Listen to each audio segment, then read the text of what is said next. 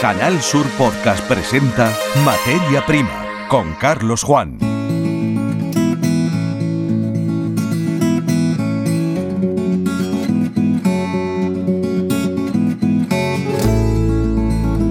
Bienvenidos a este nuevo episodio de la saga Materia Prima en Canal Sur Podcast.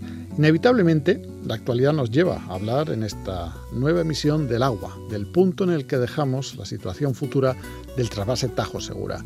Finalmente, el Consejo de Ministros del Gobierno de España ha dado luz verde al plan de Cuenca que establece una escala de caudales ecológicos, caudales mínimos, en el río Tajo.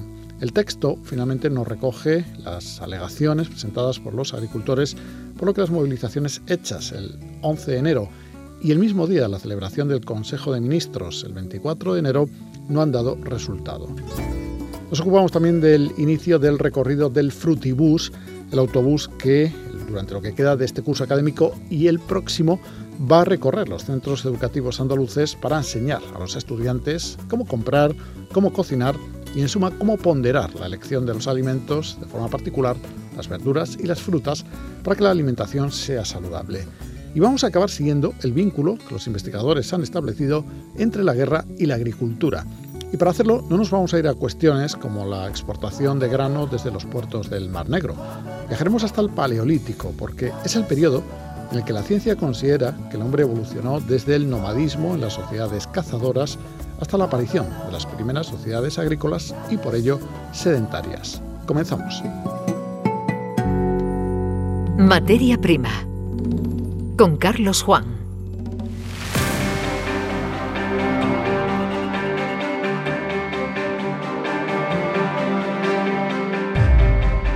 Finalmente, el Consejo de Ministros ha aprobado el decreto que revisa el plan hidrológico del Tajo. Se aprueba el aumento progresivo del caudal ecológico de los 6 hectómetros actuales hasta los 8,65 hectómetros en el año 2027. Esto supone reducir las aportaciones al trasvase Tajo Segura. La provincia de Almería recibirá unos 6 hectómetros para riego frente a los casi 10 actuales. La ministra de Transición Ecológica, Teresa Rivero, ha anunciado inversiones para desalación de agua y subvenciones para el agua de desaladoras, lo que garantizará que llegue el agua al levante. La escuchamos.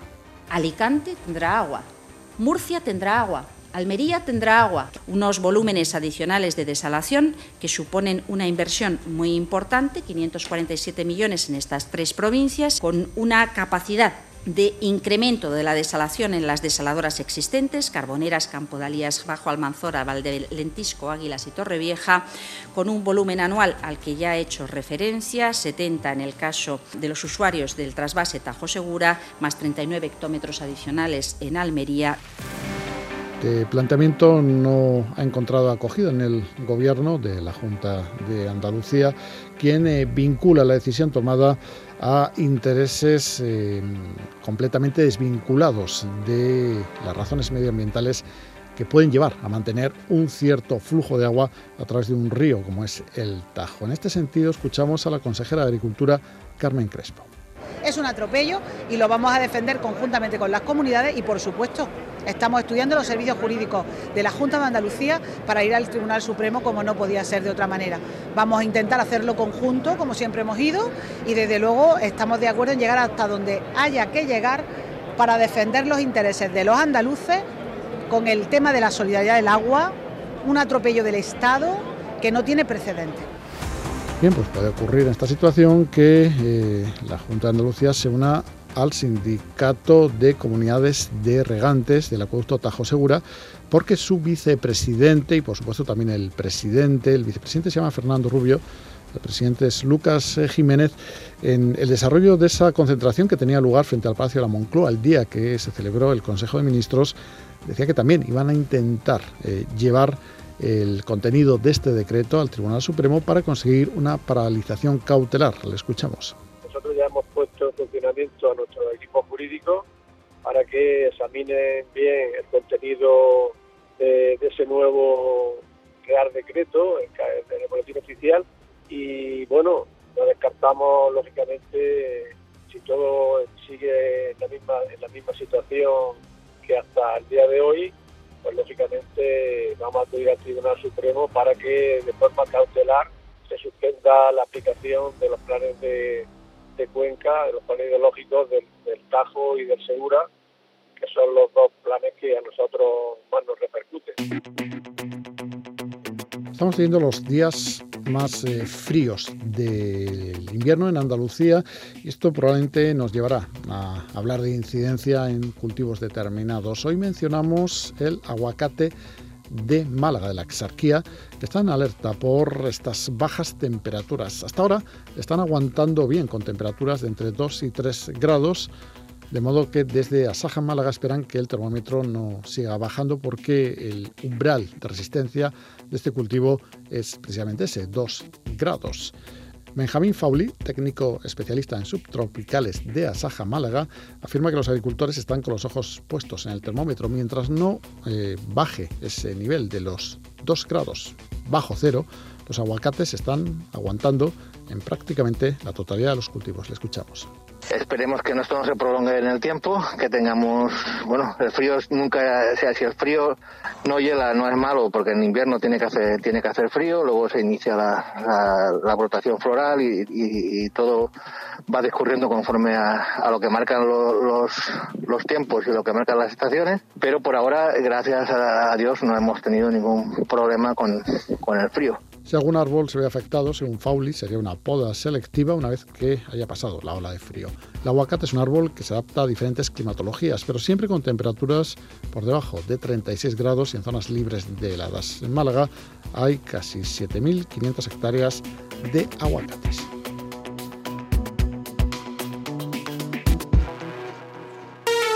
Escuchas Materia Prima. Canal Sur Podcast.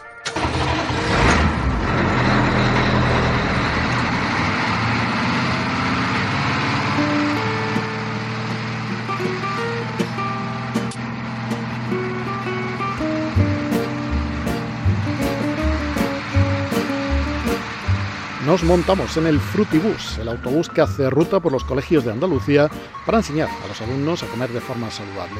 El Frutibus, recientemente presentado por la Consejería de Agricultura y por la consejera Carmen Crespo, es una ludoteca itinerante incluida en el programa escolar de consumo de frutas, hortalizas y leche. Hasta el 21 de junio, hasta las vacaciones escolares de este curso, estarán 170 centros escolares, en una actividad pensada para los alumnos de tercero y cuarto de primaria. Saludamos a Patricia Velasco, ella es eh, eh, dinamizadora de esta iniciativa. Bienvenida Patricia, saludos. Hola, buenas. Bueno, así que te imaginamos, os imaginamos al equipo que viaja con el Frutibus, pues eso mismo, eh, de colegio en colegio. pero claro, ¿qué es lo que os cuentan estos infantes, estos chicos y chicas de tercero y cuarto? ¿Qué, qué actividades planteáis? Cuéntanos cómo se desarrolla una mañana en el Frutibus. Bueno, pues nosotros vamos al centro escolar y convocamos a los alumnos eh, por grupos y dependiendo un poquito también de la edad, porque hay, bueno, ya has dicho que son de tercero y cuarto, pues intentamos, bueno, adaptar un poco la dinámica a, cada grupo. Lo que realmente pretendemos es que se fomente el consumo ¿no? de, frutas y verduras sobre todo, que lo hagan de forma sostenible, pues enseñándoles lo que es la temporalidad y pues también que, sean productos locales. Aquí en, Andalucía ya sabemos que tenemos una oferta amplísima y una variedad pues amplísima ¿no? de, de, esta, de este grupo de alimentos y son los que nos dan salud. Entonces, bueno, eh, las actividades consisten desde lo que es la compra saludable, pasando por la cocina y terminando en la mesa. Y las actividades que tenemos pues van enfocadas según estas tres zonas, ¿no? que son, digamos, los tres pasos a seguir pues, para llevar una, una alimentación saludable.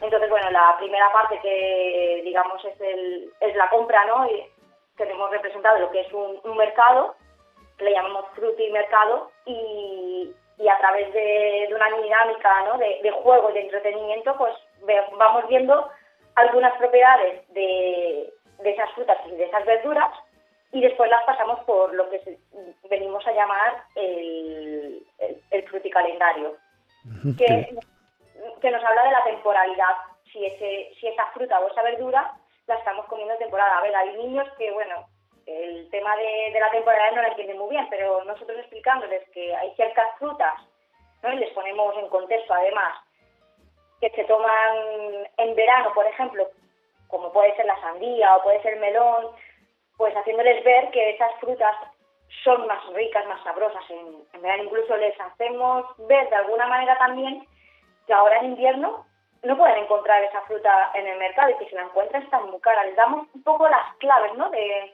como si ellos fueran los compradores a, a poder hacerlo de esa forma saludable para que su, digamos, su dieta al final pues se beneficie también de comprar ese producto de temporada, ¿no? Y bueno, pues hablándoles un poco de también de lo que es comprar en la zona, o sea, que nuestros productos de Andalucía, pues que también es una forma también de, ¿no? de, de tener esa sostenibilidad en cuanto al respeto al medio ambiente. Y bueno, ya después les pasamos también por la cocina. Eso, eso es lo que iba a la cocina. ¿Que tienen ocasión de cocinar también o, o ven cómo se No, no, cocina? no. Eh, cuando digo les pasamos por la cocina es que tenemos representado lo que es una cocina. Una cocina dentro, Sí, dentro sí. del autobús, pero no, no tiene funcionamiento. Simplemente aparecen pues, lo que son los electrodomésticos y ciertos alimentos, ya no solo de frutas y verduras. Y también a, eh, por medio lúdico ¿no? y divertido, pues se van lanzando mensajes sobre la mejor forma de cocinar los alimentos, ¿no? Cuáles son más saludables y ante otros que no lo son tanto. Y los demás alimentos, ya no hablamos de frutas y verduras, sino productos ultraprocesados y tal, y les hacemos un poco que reflexionen, que comparen, que vean por qué esto es más saludable que esto otro desde esa forma también entretenida, a través de, bueno, tenemos unas pantallas donde ellos, pues a través del juego, también pueden ver esos mensajes que, que les vamos dando.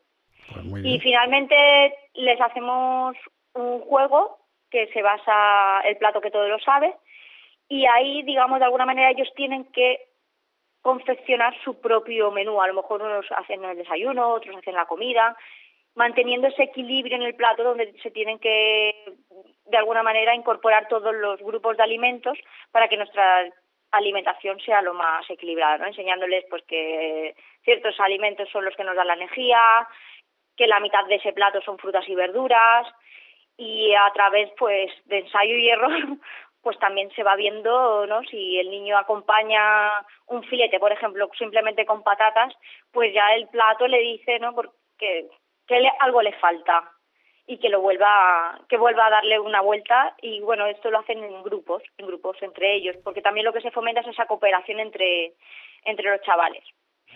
Y para finalizar, en la zona exterior tenemos una, una actividad que fomenta también eh, la actividad física. La actividad física a través de también un poco de promover el, el consumo de los lácteos. Tenemos una vaca, una vaca que es una réplica, vamos, no es una vaca de verdad.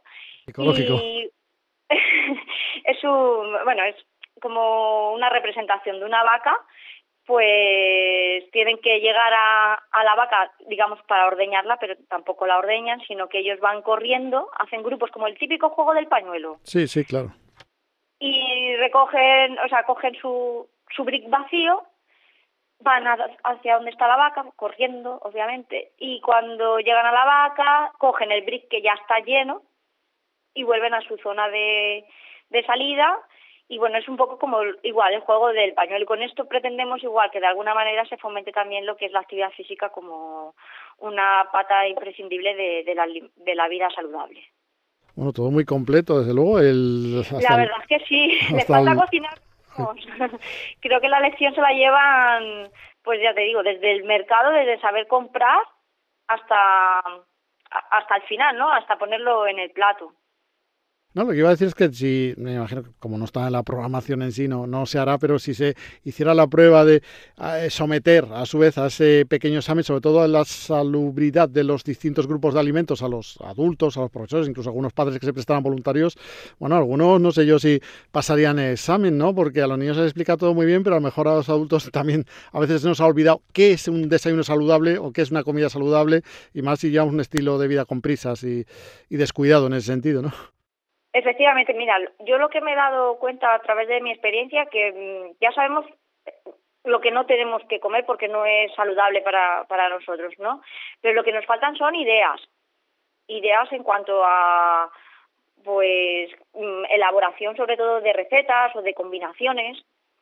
Y tenemos también muchos mitos muy arraigados en los cuales pues creemos que unas cosas son mejores que otras. Y entonces yo lo que les digo a los chavales que nosotros les vamos a dar la información y son ellos los que al final eh, deciden lo que quieren hacer con esa información, lo que quieren comer, lo que no, y que ellos también son el ejemplo para sus padres, porque me encuentro con muchos casos, bueno, que en casa pues hay muchos alimentos o productos alimenticios pues que no son del todo saludables. Entonces, claro, eh, si no les estamos ofreciendo ese, ese alimento saludable, pues obviamente los niños no lo van a tomar. Entonces yo les digo que, que bueno, pues que ellos también pueden pedir y que pueden decir, oye, ah, ponme un plátano para llevarme al recreo, en lugar de un bollo de estos que ya vienen hechos. Claro, claro. sí, sí, sí, no, no, y eso, y eso desde luego es lo, lo ideal. No sé si luego, de todas maneras, si a través de los directores de los centros, directoras, hacéis, no seguimiento, pero tenéis algún tipo de, feedback después del paso Frutibus, si ellos aprecian, eh, no sé, algún tipo de cambio en lo que llevan al colegio, si hay alguna forma de, de saber, digamos, el resultado de la actividad, aunque sea a través del testimonio ¿no? de, de los docentes.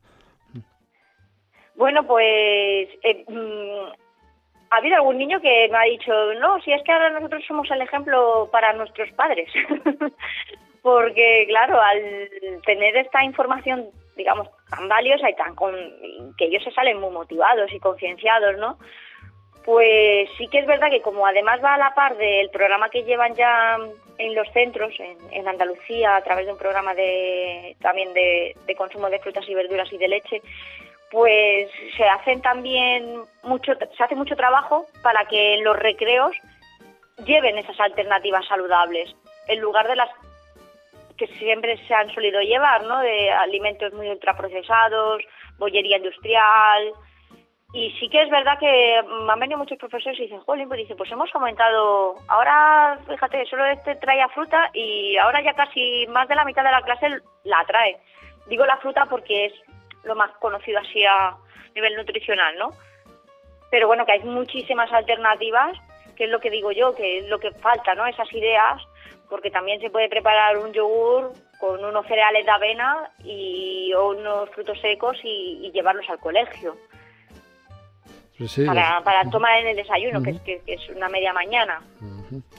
Pues desde luego, eh, por ideas no, no, faltan y está muy bien eh, que, que, los chicos, las chicas, sin salir del, de su centro educativo y como una actividad complementaria a los currículos escolares, pues eh, tengan ocasión de visitar el Frutibus o dicha la frase en pasiva, pues el Frutibus tenga ocasión también de desplazarse de esa manera porque son dos cursos, nosotros hemos mencionado las cifras de este, pero tengo entendido que vais a seguir también en el, viajando en el curso 23-24 Así que, eh, pues para los que están ahora en tercero, también en cuarto, bueno, me imagino que a lo mejor eso ya se planifica en ese sentido, pero que son dos cursos de actividad y que eh, muchos kilómetros que tenéis por delante para trasladar este mensaje a todos los escolares andaluces. Así que, Patricia, pues nada, solamente agradecerte tu presencia en este podcast. Materia Prima, no sé si nos dejamos algo que quieras añadir. Eh, y si no, pues como digo, agradecerte eh, que también para los adultos este mensaje a través de Internet y a través de la radio pues llegue eh, y nos haga reflexionar, evidentemente, qué duda cabe. Eso, eso es, sí, bueno, y además que también añadiendo un poquito más el tema de, como has dicho, que nos quedan muchos kilómetros por recorrer, nuestra unidad móvil es verdad que está diseñada con etiqueta eco y, y bueno, pues también esa forma de cuidar el medio ambiente también la, hemos tenido en cuenta ¿no? a la hora de, poder trasladarnos por, toda Andalucía y hacerlo pues con un, con un vehículo, digamos, pues que cuida, cuida el medio ambiente. Pues sí, porque la, región es muy grande, es casi como Portugal realmente, o sea que, es como recorrer un, país de, ese tamaño. Patricia, muchísimas gracias por ser parte del podcast de Radio Andalucía Información y de Canal Sur Radio y Televisión Materia Prima. Saludos saludo para vosotros también.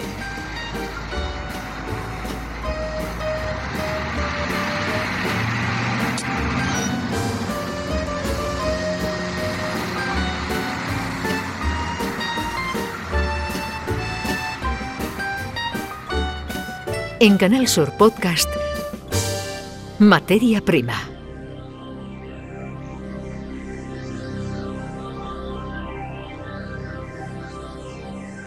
Estamos usando simultáneamente dos medios de comunicación, Internet y radio, que se caracterizan por su inmediatez, hasta el punto de que son los idóneos para transmitir últimas horas. Por eso nosotros vamos a trasladar una de estas últimas horas acerca de hechos que ocurrieron hace 7.000, 8.000, 9.000 años, 7, 8, 9 milenios.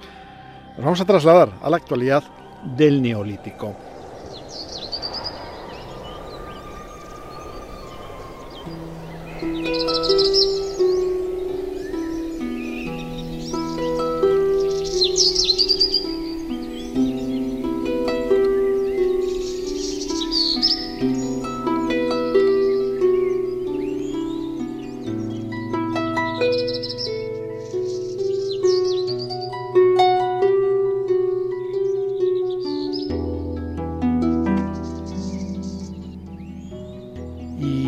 Hacemos porque resulta que existe un vínculo entre algo tan intrínsecamente humano pero tan odioso a la vez como es la guerra y la agricultura.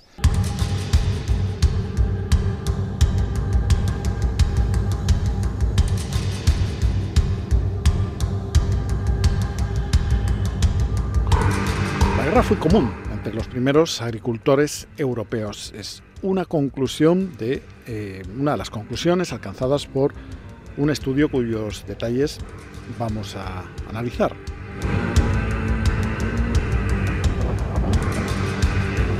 Y es que la violencia, la guerra, estaban muy extendidas en muchas comunidades neolíticas del noroeste de Europa durante un periodo que se asocia a la adopción de la agricultura y por lo tanto a cambios sociales muy destacados. Según los bioarqueólogos, más de uno de cada diez de los restos óseos de más de 2.300 antiguos agricultores procedentes de 180 yacimientos fechados hace entre 8.000 y 4.000 años presentaban heridas causadas por armas.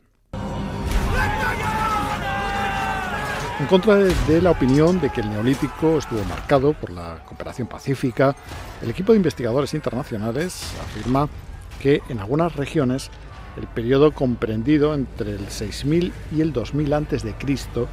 puede ser un punto álgido de conflicto y violencia con la destrucción de comunidades enteras. Los hallazgos también sugieren que el auge de los cultivos y la cría de animales como modo de vida en sustitución de la caza y la recolección pueden haber sentado las bases de la guerra formalizada.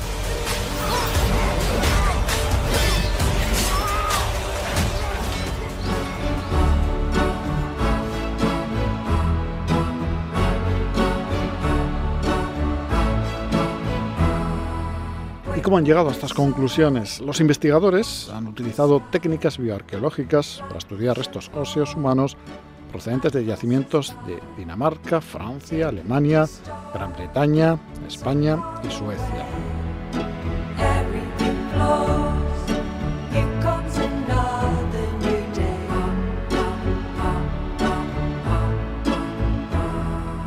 El equipo recopiló los hallazgos para trazar por primera vez un mapa de los indicios de violencia en el neolítico noroccidental europeo que cuenta con la mayor concentración de yacimientos neolíticos excavados del mundo. El equipo, eh, integrado por investigadores de las universidades de Edimburgo, Bournemouth y Land en Suecia y del Centro de Investigación Osteoarqueológica de Alemania, ha examinado los restos en busca de lesiones causadas principalmente por golpes contundentes en el cráneo.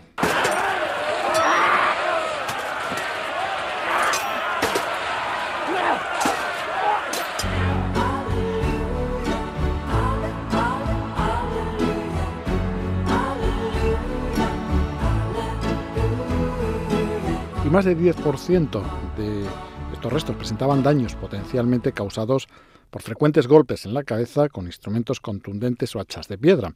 También se encontraron varios ejemplos de lesiones penetrantes que se cree han sido causados por flechas. Según los investigadores, algunas de las lesiones estaban relacionadas con enterramientos masivos, lo que podría sugerir la destrucción de comunidades enteras. Los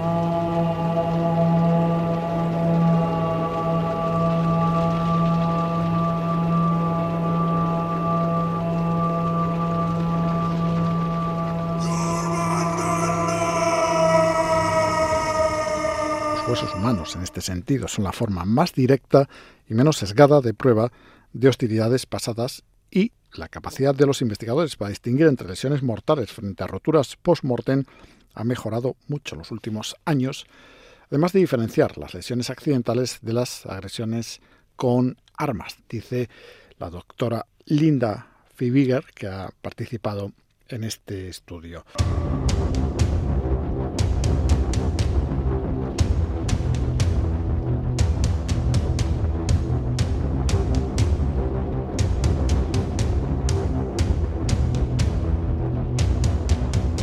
El estudio plantea la cuestión de por qué la violencia parece haber sido tan frecuente durante este periodo y la explicación más plausible puede ser que la base económica de la sociedad ha cambiado. Con la agricultura llegó la desigualdad y parece que los menos favorecidos se dedicaron a veces al pillaje,